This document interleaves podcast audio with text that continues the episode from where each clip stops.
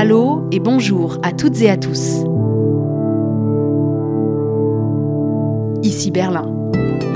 Vous écoutez le podcast avec un cas, le podcast qui vous parle de politique allemande. Deux hommes et peut-être aussi une femme peuvent prendre la succession de la Kanzlerin Merkel. On commence par le candidat de sa famille politique, Armin Laschet. bin vielleicht nicht der Mann der perfekten Inszenierung, aber ich bin Armin Laschet. Und darauf können Sie sich Il avait 14 points d'avance dans les sondages il y a 6 mois, mais Lachette enchaîne les bourdes. Et voilà la CDU-CSU qui passe derrière le SPD dans la dernière ligne droite. Je m'appelle Hélène Kohl et aujourd'hui je pose la question les Allemands ont-ils lâché Lachette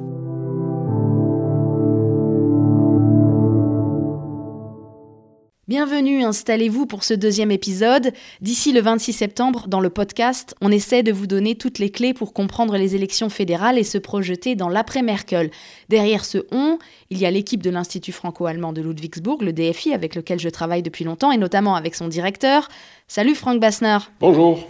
Et puis aujourd'hui avec nous, il y a aussi l'amie Anne-Catherine Stracke, journaliste allemande freelance, qui collabore à la chaîne de télévision WDR et qui nous parle depuis Cologne. Allô Anne-Catherine. Allô, bonjour. Merci à tous les deux d'être de la partie, c'est d'autant plus important que l'Allemagne est un pays fédéral et que tout ne se passe pas à Berlin. D'ailleurs, on dit souvent qu'il est impossible de devenir chancelier sans avoir dirigé un land, c'est le marchepied par excellence vers le pouvoir. Alors Merkel, comme d'habitude, fait exception, mais ça tombe bien pour Armin Laschet.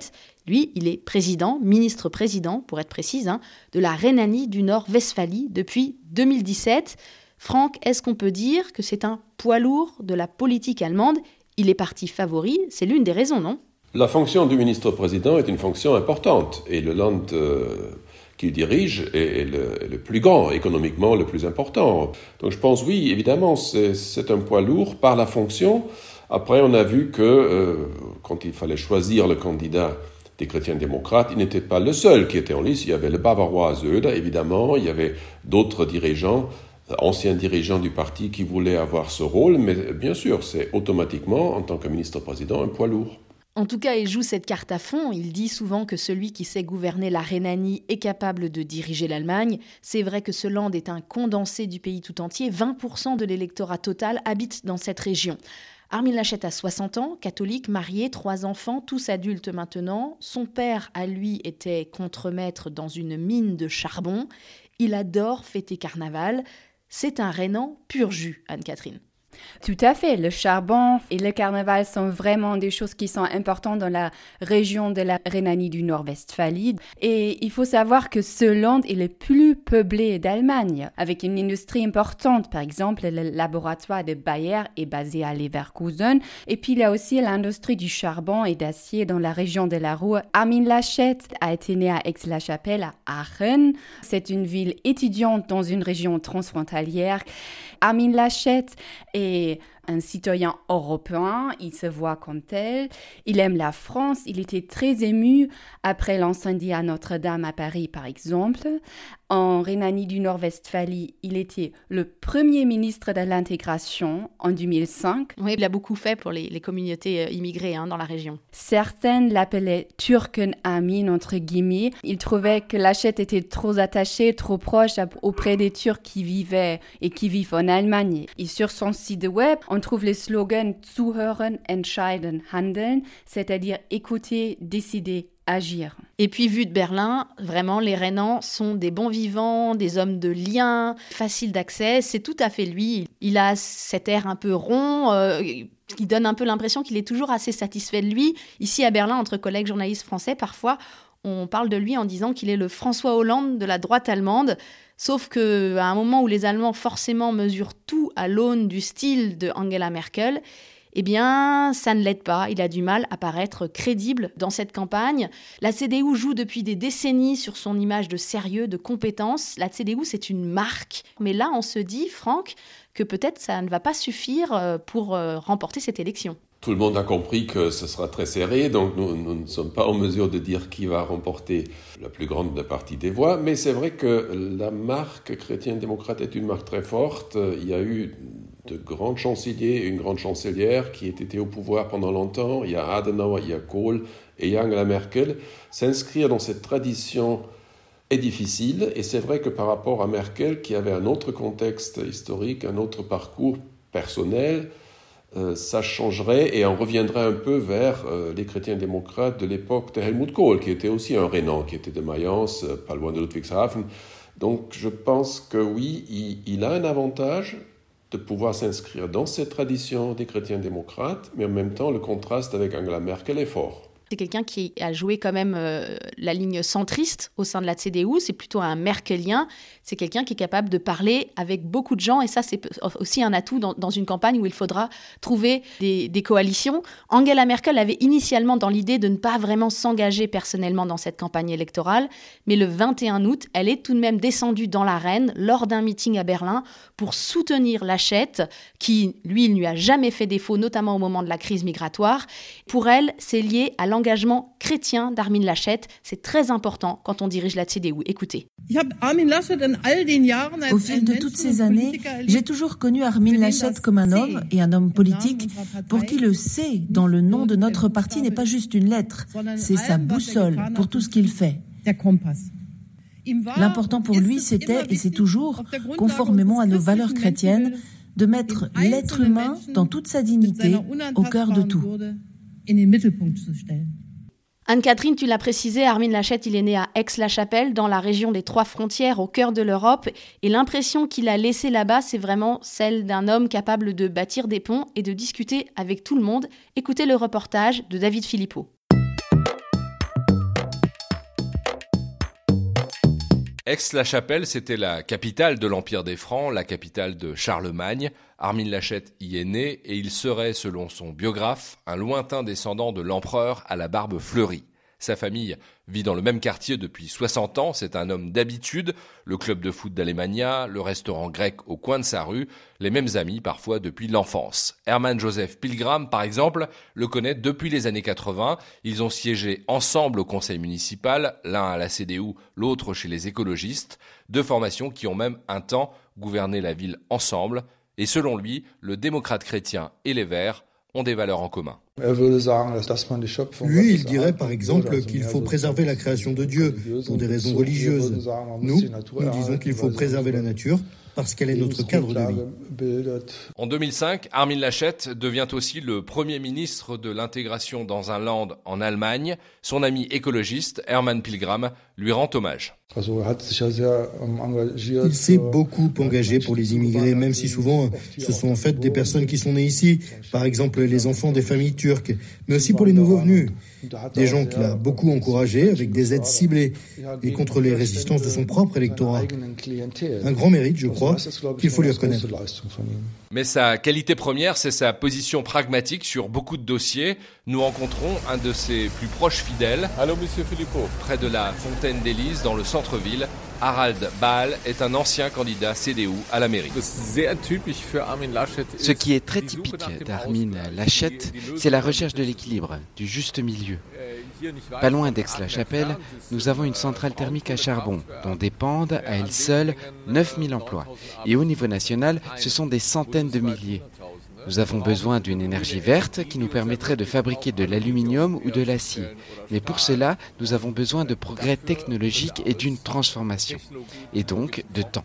C'est sûr, Armin Lachette ne s'est jamais attaché à un arbre. Mais il n'est pas non plus un tueur de climat. Et une autre de ses qualités, disent ses proches, c'est la combativité de ce fils et petit-fils de mineurs.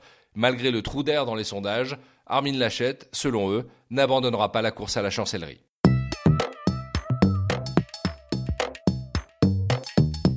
Armin Lachette, pas un tueur de climat, mais un homme quand même qu'on a vu rire en arrière-plan d'une cérémonie officielle avec des sinistrés des inondations de la mi-juillet dernier dans sa propre région, comme s'il ne prenait pas la question climatique au sérieux. Et d'ailleurs, c'est à partir de là qu'il a entamé sa descente spectaculaire dans les sondages. Il était favori, il ne l'est plus aujourd'hui. Rappelons le bilan de ces inondations, hein. plus de 180 morts, 30 milliards d'euros de destruction. Mais le 18 juillet, interrogé par la WDR, il répondait qu'il n'allait rien changer à sa politique. Entschuldigung, Frau, weil jetzt ein solcher Tag ist, ändert man nicht die Politik. Alors passons sur le Excusez-moi jeune femme adressé à une journaliste avec des années de métier, une de tes collègues Anne-Catherine d'ailleurs. La question en fait elle est très simple. En Rhénanie du Nord, le land de la Roure, le land du charbon, de la métallurgie, quelle a été la politique environnementale d'Armin Lachette? Il faut dire qu'il est jusqu'à maintenant qu'il a été très réservé par rapport à sa politique climatique. Il a toujours dit il faut que cette politique climatique soit socialement acceptable. On ne va pas risquer le succès économique. Et de plus, il ne veut pas mettre en risque des emplois. Il dit toujours euh, bah, à quoi ça sert si cette industrie va ailleurs, en Inde, en Chine ou dans un pays, pays différent, et si on n'aurait rien gagné? Ça, c'est un de ses arguments clés dans cette discussion délocaliser euh, l'industrie euh, du charbon et de la métallurgie vers des pays qui font moins d'efforts que l'Allemagne peut-être pour réduire leurs émissions, euh, ça serait contre-productif. C'est l'argument de la CDU, mais aussi d'une partie du SPD, il faut le noter. en tout cas, en tant que président de la Rhénanie du Nord-Westphalie, Armin Laschet, il n'a rien fait pour stopper l'avancée des mines de lignite à ciel ouvert, une avancée qui menace des villages entiers et même une forêt millénaire. Hein. Il a défendu la date de sortie du charbon en 2038 seulement. Oui, c'est ça. Et il s'est engagé à ce que l'entreprise RWE, qui gère des centrales du charbon en Rhénanie du Nord-Westphalie, fasse fonctionner ces centrales le plus longtemps que possible. Donc l'immense mine de charbon à ciel ouvert Garzweiler va fermer en 2038 également. Donc Amin Lachet n'a pas suivi du conseil de la Commission du charbon ni des groupes environnementaux qui étaient en faveur d'une sortie en 2030. Et pourtant, c'est un homme qui, dès les années 90, a euh, cherché des contacts avec euh, les Verts. Quand il était euh, député à Bonn, il avait créé, avec quelques élus verts, la fameuse Pizza Connection. Il se retrouvait dans une, dans une trattoria pour parler environnement. Est-ce qu'en Rhénanie, tout de même, il a amorcé une transition énergétique? Si on parle de sa politique environnementale, il faut parler des éoliennes. Depuis qu'Amin Lachette est à la tête de la Rhénanie du Nord-Westphalie, beaucoup moins des éoliennes ont été mises en place. Et pourquoi? Lachette et son gouvernement ont changé des critères pour pouvoir construire des éoliennes. Maintenant, il faut qu'il y ait une distance minimum de 1000 mètres entre une éolienne et une zone résidentielle. Donc c'est important à savoir et important à dire, je crois. Parmi les opposants à la politique du charbon en Rhénanie, il y a Antonio, originaire de Lützerath, un village qui justement va être englouti dans les prochains mois pour laisser la mine s'étendre. Il fait un parallèle intéressant entre la politique énergétique d'Armin Lachette et sa politique sanitaire. Pendant la pandémie, j'ai trouvé que sa politique était très orientée vers les intérêts de l'économie. Il a plaidé très tôt pour des réouvertures. Il y a eu cette étude scientifique qui a été financée par des entreprises privées et elle concluait évidemment qu'il fallait déconfiner. À partir de là, pour moi, c'était fini car il y avait des vies humaines en jeu. Et il a fait la même chose ici avec le charbon. À mon avis, Armin Lachette n'est rien d'autre qu'une marionnette des lobbies économiques. Est-ce que sa gestion de l'épidémie handicape sa campagne électorale pour devenir chancelier Je pose la question à Anne-Catherine parce que quand on regarde la carte de l'épidémie actuellement, on voit que c'est en Rhénanie du Nord-Westphalie que flambe le variant Delta bah, Ça reste à voir, mais tout ce que je peux dire, c'était un vrai cours en zigzag dans la Rhénanie du Nord-Westphalie par rapport à sa politique du Covid. Enfin, il y a ceux qui disent on avait l'impression qu'il a été guidé par la pandémie au lieu que c'était loué en tant que ministre-président du Land qui gérait la pandémie. Il a été critiqué également pour avoir levé les restrictions trop tôt et qui a fait que le nombre de personnes infectées a augmenté après. Mais de l'autre côté, il faut dire également qu'Amin Lachette a toujours essayé de lever euh, les restrictions de droits fondamentaux le plus tôt que possible. Donc il y a les deux côtés. Et si ça sert ou ça lui sert pas à devenir le prochain chancelier de l'Allemagne, on verra. Ça, c'est très intéressant, euh, Franck, parce que euh, c'est vrai que j'ai dit tout à l'heure que Armin Lachette a toujours été un fidèle d'Angela Merkel, sauf au moment de cette, euh, cette pandémie, contrairement à la chancelière qui a été dès le début sur une ligne extrêmement prudente, lui faisait partie de ceux qui disaient que l'Allemagne a peut-être surréagi au début de la pandémie, qu'il fallait peut-être prendre les choses avec un petit peu plus de légèreté pour laisser l'économie fonctionner le plus longtemps possible. Est-ce que ça, ça va jouer au moment des élections? J'ai l'impression que la mémoire de beaucoup de citoyennes et citoyens est courte. Donc peut-être déjà on aura un peu oublié euh, si d'autres thèmes sont sur le devant de la scène, Euh, on le voit qu'il y a quelques sujets qui émergent maintenant. Évidemment, il y a, le changement climatique, donc la Covid est peut-être déjà un peu au second plan. Euh, un, autre sujet émerge, c'est les impôts. Faut-il augmenter ou réduire les impôts? Ça aussi, ça sera évidemment un grand sujet.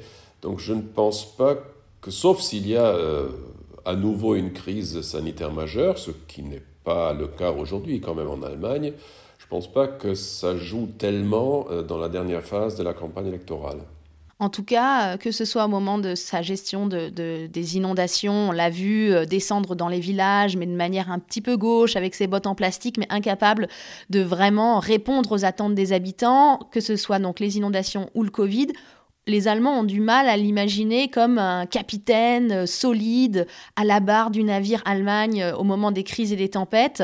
Et ça, c'était vraiment une des forces d'Angela Merkel. Puis même dans son propre camp, hein, euh, il est quand même très contesté, notamment par le Bavarois Markus Söder, qui est le patron de la CSU et qui le soutient à minima. Franck, est-ce qu'il y a des risques de guerre des chefs à droite? On connaît bien ça en France. Est-ce que ça menace le camp d'Angela Merkel et le camp conservateur ici en Allemagne? La guerre des chefs, oui, ça nous rappelle un peu Astérix, c'est peut-être vrai. Euh, on l'a vu aussi dans les apparitions publiques que Zöder maintient quand même euh, son style. Euh, il soutient Lachette officiellement, c'est clair, il doit le faire, hein, il n'a pas le choix. je n'appellerais pas ça une guerre, mais c'est dû au fait que les chrétiens démocrates de la Bavière, les socio-chrétiens démocrates, doivent avoir un bon résultat parce qu'ils sont un parti à part et s'ils n'ont pas 5% des voix mais calculé sur le niveau national, il risque de ne pas faire partie du Bundestag. Donc il y a ça aussi. Il doit jouer sa carte bavaroise pour son public bavarois. Il peut être élu uniquement en Bavière. Donc euh, quelqu'un du nord de l'Allemagne ne le trouve pas bon, ça, ça ne le regarde pas. Il a son public il est bavarois. Donc il doit jouer sa carte sans être trop offensif par rapport à, à son concurrent Lachette.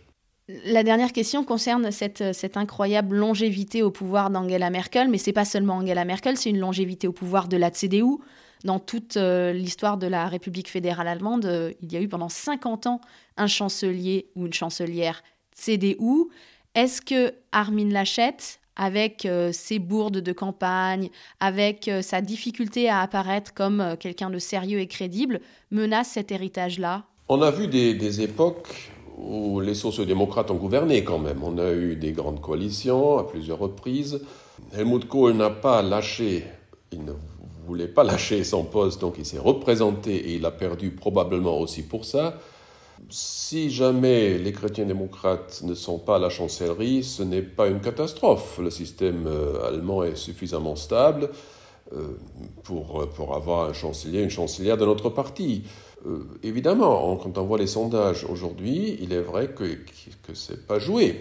Euh, on, pouvait, on pensait pouvoir se reposer un peu sur les sondages euh, chez les chrétiens démocrates, mais les catastrophes ont été telles et les événements tellement brusque que les choses ont beaucoup, beaucoup changé. Peut-être un mot par rapport à la campagne électorale de tous les candidats. ils n'ont pas vraiment pu lancer parce qu'il y avait les inondations, il y avait l'Afghanistan.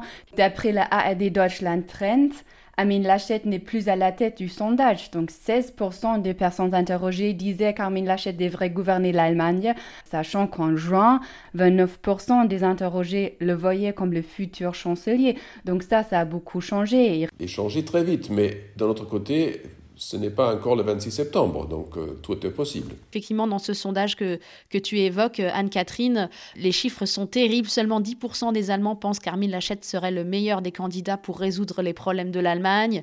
Et même euh, l'argument de la sympathie qui, qui colle à ce personnage un petit peu rond et souriant qui est, seulement 9% des Allemands estiment que c'est le candidat le plus sympathique. Donc, il faut qu'il passe à l'offensive. Ça va être absolument palpitant. Merci à tous les deux, Franck et Anne-Catherine, pour le portrait de ce favori fragilisé, candidat contesté, mais candidat du camp CDU-CSU, qui reste une valeur sûre en Allemagne, une valeur peut-être même refuge quand le monde semble changer trop vite. On l'a vu encore au mois de juin dernier dans le land de Saxe-Anhalt. On annonçait des élections régionales serrées dans un mouchoir de poche. Et puis finalement, la CDU a terminé avec 17 points d'avance. Donc tout est possible et le scrutin reste ouvert. Merci à vous tous qui suivez ce podcast. Le premier épisode a été écouté jusqu'aux îles Fidji, figurez-vous. Merci à Aloïs Kerek pour la musique originale, David Philippot et son micro de reporter, merci aux amis qui se chargent des voix françaises. Dans le prochain épisode, on s'intéressera au candidat social-démocrate Olaf Scholz. Le SPD fait une remontée surprise dans les sondages, en tête même maintenant selon certains instituts. L'inattendu Monsieur Scholz va-t-il gagner son pari? Après tout, pourquoi pas? Car il ressemble beaucoup à Angela Merkel, vous verrez. Rendez-vous vendredi sur le site du DFI et toutes vos plateformes d'écoute habituelles. D'ici là, n'oubliez pas, 60 millions d'Allemands sont appelés aux urnes le 26 septembre. On parle, on parle, mais c'est un processus démocratique et à la fin, c'est l'Allemagne qui vote. À très vite, bis bald